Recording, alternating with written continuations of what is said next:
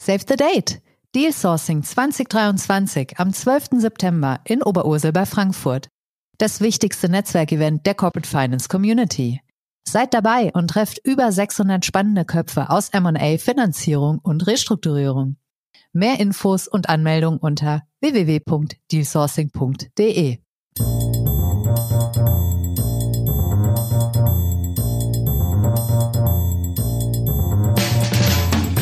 What's up Corporate Finance? Der Podcast für die deutsche Corporate Finance Community mit spannenden Gästen aus der Banking-, Berater- und Finanzinvestor-Szene.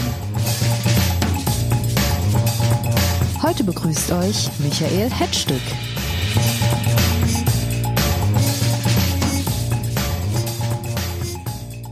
Hallo liebe Freunde von What's Up Corporate Finance. Ich begrüße euch zu einer spannenden neuen Folge dieses Podcasts. Falls euch die Stimme, die ihr hört, etwas komisch vorkommt, ich bin Michael Hetzstück, ich bin der Neue hier im Moderationsteam dieses Podcasts und ich freue mich sehr, dass mir Philipp sein Baby anvertraut hat, das er so wunderbar großgezogen hat. Philipp hört uns bestimmt auch heute wieder zu und ich sende dir viele Grüße, lieber Philipp. Ich wünsche dir das Allerbeste für deine neue berufliche Herausforderung. Jetzt aber genug gesäuselt. Ich freue mich, dass ich heute Besuch in unserem gemütlichen Podcaststudio hier bekommen habe und zwar von Markus Petersheim. Er ist Managing Director bei Alvarez und Massal und ein echter Insider, was die Aktivitäten von Private Equity Häusern im Healthcare und Life Science Markt betrifft. Und ob meine These zutrifft, dass genau dort die Deal- und Renditeparty jetzt zu Ende gegangen ist, darüber will ich mit Markus diskutieren. Herzlich willkommen, Markus Petersheim. Vielen Dank, Michael. Hallo.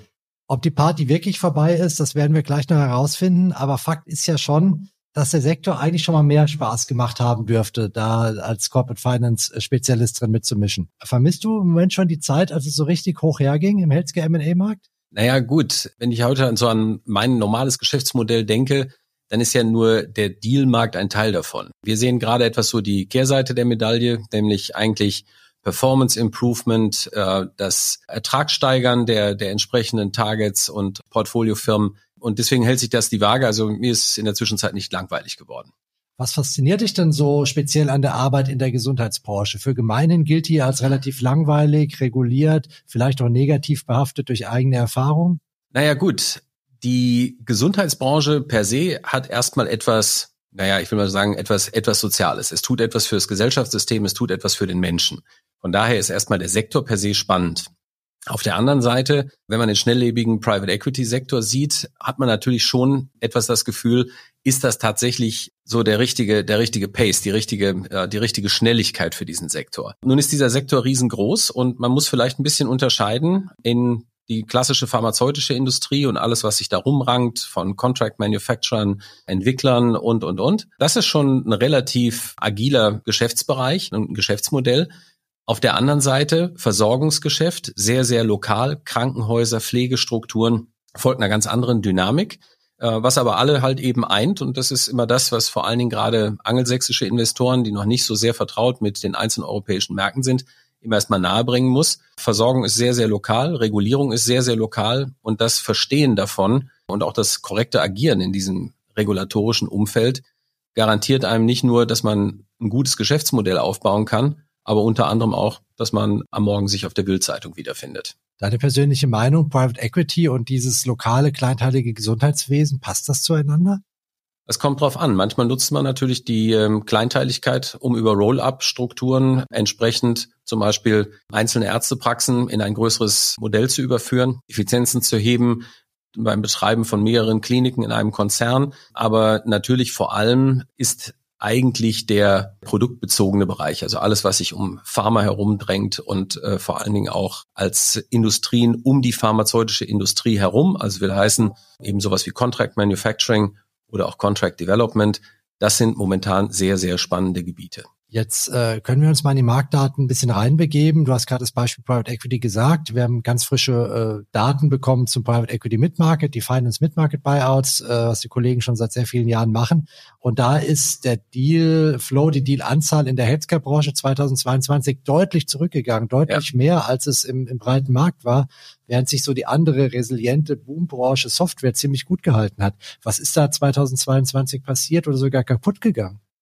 Naja, solange ich ähm, mir wirklich angucke, ob ich zum Beispiel sehr assetlastige Geschäfte habe. Pharma, wenn ich Produktionsstandorte dabei habe. Wir haben das ganze Thema Supply Chain Risk gehabt, also sprich Abriss von äh, Lieferketten in Richtung China, in Richtung Indien.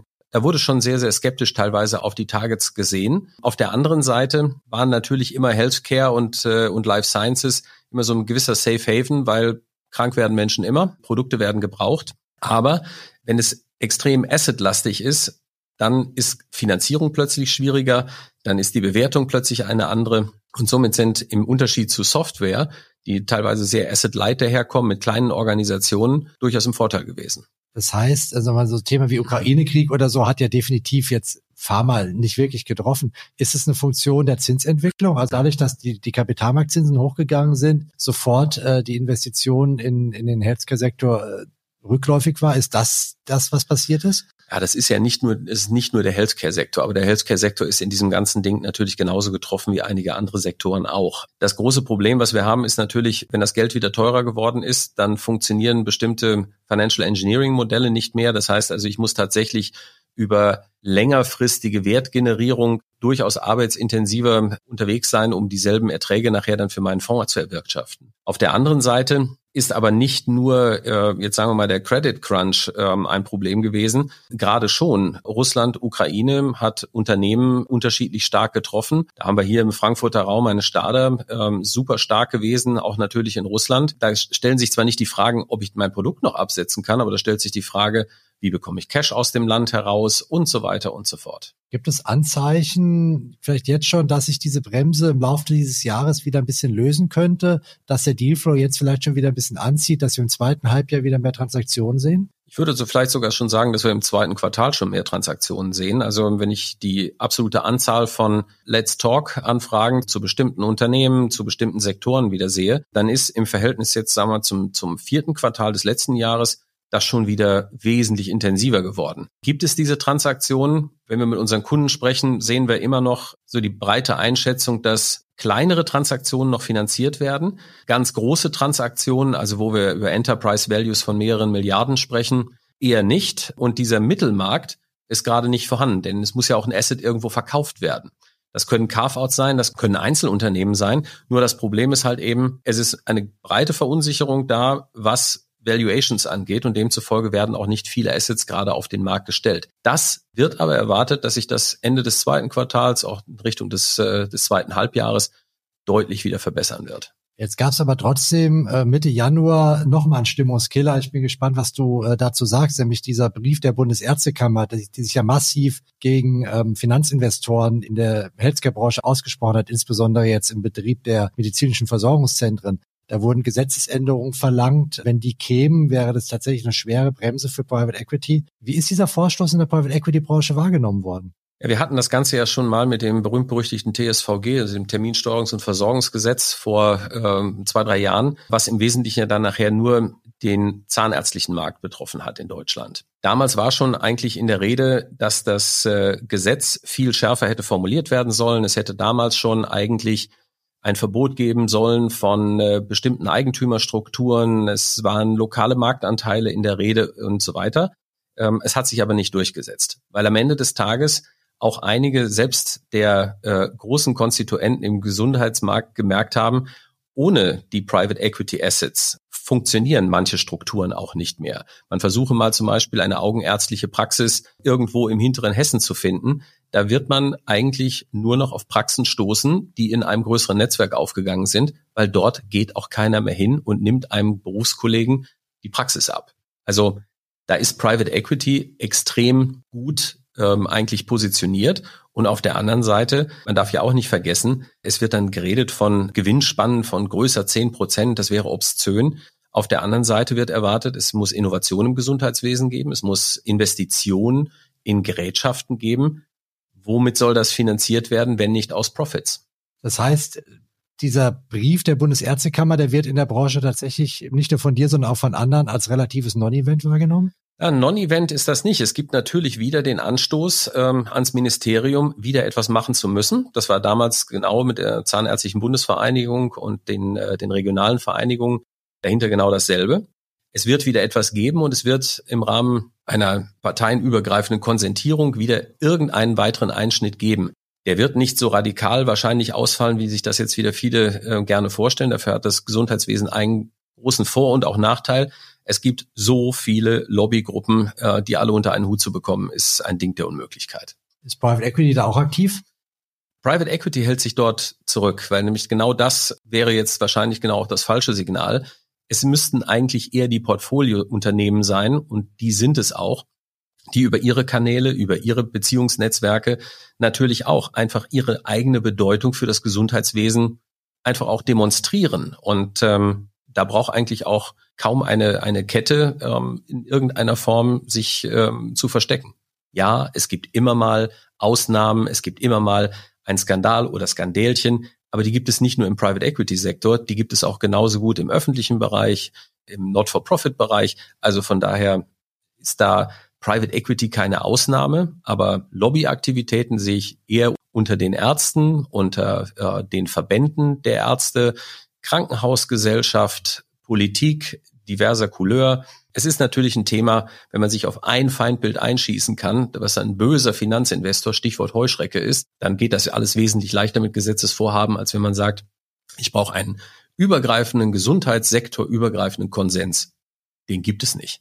Aber die klassischen Boomsektoren bei Private Equity waren ja auch in der Vergangenheit so die Roll-ups im Bereich Augenkliniken, Reha-Kliniken, Radiologie etc. pp. Da gab es ja auch einige erfolgreiche mhm. Transaktionen. Ist es denkbar, dass das, was man jetzt bei den MVZ möglicherweise an schärferer Regulierung sehen wird, dass das so eine Art Spillover-Effekt gibt, auch auf andere Bereiche, in denen Private Equity noch stärker engagiert ist? Naja, die MVZ-Geschichte ist ja im Prinzip eigentlich das Einfallstor für alle Roll-ups, weil MVZ-Strukturen sind meistens die Strukturen, die gewählt werden, um unterhalb eines Krankenhauses, was als ultimativer Owner oben drüber stehen muss, wenn es kein Arzt direkt ist, eigentlich jedweder Struktur zugrunde liegt. Also ich brauche diese medizinischen Versorgungszentren, um dort Ärztesitze zu bündeln, um dort entsprechende Infrastrukturen vorzuhalten. Die MVZ sind im Wesentlichen der Building Block, also im Prinzip das, das Kernstück von so ziemlich jedem Roll-up. Also geht diese Kritik der Ärztekammer auch in den Kern des Geschäftsmodells Private Equity in Healthcare. So ist das. Was für Ausweichmöglichkeiten gäbe es denn? Gibt es vielleicht andere Subsektoren in Healthcare, die vielleicht das Potenzial haben zu boomen in den nächsten Jahren, die von solchen Gefahren nicht betroffen sind? Ja, es, ähm, ich sag mal, was, was natürlich immer ähm, läuft, wenn das jetzt mal so trivial ausdrücken will, sind Specialty Pharma, die Contract Manufacturer, Contract Researcher, also alles, was kein direktes Patientenrisiko hat und wo die Regulierung steter ist. Das heißt also, wo ich zum Beispiel, entweder bin ich auditiert nach FDA oder EMA-Regeln, wo ich einfach nur sicherstellen muss, dass meine Produktion bestimmten Regularien folgt. Die sind nicht so volatil wie die direkte Versorgung, wo ich mit Ärzten, Krankenkassen, sonstigen Regulatoren, Verbänden, der Frage, ob ich nach DRG abrechne, EBM, GOE rauf und runter, Privatpatient ausspiele gegen potenziell gegen einen Kassenpatienten. Dieses Risiko habe ich dort nicht und deswegen viele Investoren meiden momentan eigentlich den Gang sowieso schon mal in die Pflege, weil einfach dort Unternehmen sich wirklich im Anführungszeichen nicht nur daneben benommen haben, sondern wirklich schwarze Schafe waren. Damit kommt man sofort in die Presse. Das will keiner.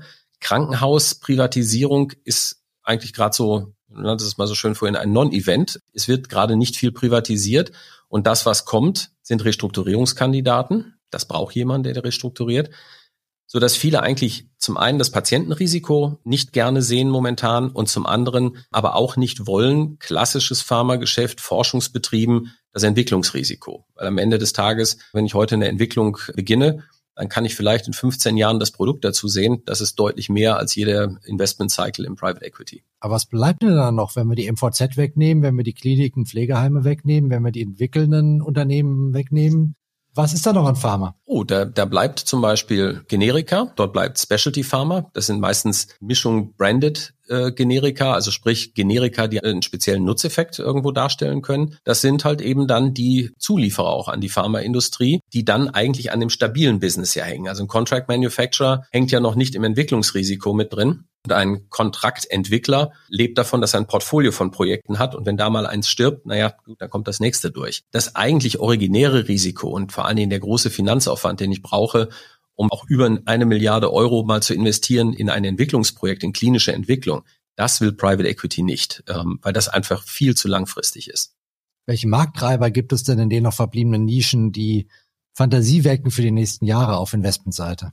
Ja, jetzt kommen wir in den Bereich, der immer etwas, ähm, etwas despektierlich klingt, aber boomende Märkte sind natürlich die Onkologie, alles was, wo Biologika zum Einsatz kommen, also sprich entweder Biosimilare ähm, oder, oder auch Originalprodukte. Das sind eigentlich die Dinge, die sowohl in der Pharmaindustrie den Markt vor sich hertreiben, aufgrund der auch hohen Preise für Einzeldosen, die bei Generika den Markt treiben. Also wenn man sich anguckt, der Anteil der Biologika an, auch an den Generika nimmt stetig zu. Und das wiederum treibt natürlich auch die Notwendigkeiten in der Herstellung. Viele Biotech-Unternehmen sind asset light. Das heißt, die konzentrieren sich eigentlich eher auf den forschenden und anfänglichen Entwicklungsteil, haben aber weder eine große Entwicklungsorganisation, die ihnen ermöglicht, globale Studien zu treiben. Das sind dann die CROs, die Contract Researcher.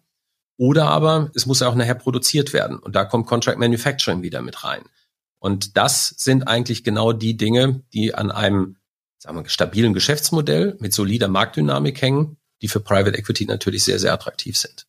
Jetzt seid ihr Spezialisten für die Wertsteigerung. Ihr seid ja auch dabei, wenn es um die Weiterentwicklung der Unternehmen geht. Was sind denn da so im Moment die, die Möglichkeiten auf der Unternehmensebene Wert zu heben, der es auch sinnvoll erscheinen lässt, zweistellige EBTA-Multiples für so ein Asset zu zahlen? Also wir unterscheiden jetzt erstmal zwischen Topline und, und, und Bottomline. Also wenn ich jetzt tatsächlich die Umsatzentwicklung sehe, dann beschäftigen wir uns dann damit, wie zum Beispiel optimal die kommerzielle Organisation aussehen soll. Also klassischer Vertrieb, Marketing, Customer Satisfaction Management, alles das, was sich so im Prinzip darum dreht, die angepeilten Zielgruppen optimal zu bearbeiten und das Maximumergebnis auf der Topline herauszuholen. Da ist über Pricing auch zu reden. Auf der anderen Seite, wenn wir an die, an die Kostenstrukturen gehen, alle Zuhörer, die aus der Pharmaindustrie kommen, mögen mir verzeihen. Die Pharmaindustrie war immer eine sehr profitable Industrie. Die ist nie durch so harte Cost-Cutting-Initiativen gelaufen wie die Stahlindustrie und auch wie wie Automotive, sehr strukturierten First- und Second-Tier-Suppliern, die äh, entsprechend eingebunden werden und die in einem gewissen Preisregime stehen. Das hat es in der Pharmaindustrie eigentlich nicht gegeben. Das heißt also, wenn wir reinkommen und auch sagen, okay, Operations, was können wir hier noch tun?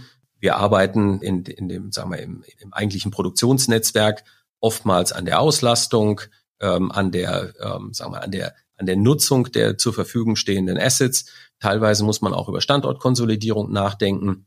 Wir gehen an Procurement heran, also alles, was mit Beschaffungsmanagement zu tun hat. Wir organisieren Supply Chain vielleicht auch anders. Momentan eigentlich eher immer resilienter, das heißt also weniger anfällig für Import-Export-Risiken. Und äh, das sind so die, die wesentlichen Dinge, die neben den klassischen Dingen, also schlanker Overhead-Aufbau und so weiter und so fort, eigentlich immer laufen. Ist man da bei diesen Value Creation Tools im Gesundheitswesen schnell wieder an dieser Grenze der Heuschreckendebatte, wenn man dann Kostenmaßnahmen macht in einem Pharmaunternehmen oder in einem pflegenden Unternehmen, dass man dann auch wieder Gefahr läuft, in die Zeitung zu kommen? Ich denke mal, das ist das ganz normale Risiko, was ich immer habe, wenn ich über eine große Restrukturierung rede. Bei Pharma und auch bei den Pharma Services reden wir meistens nicht über in Anführungszeichen blutige Restrukturierung. Das ist wirklich Optimierung.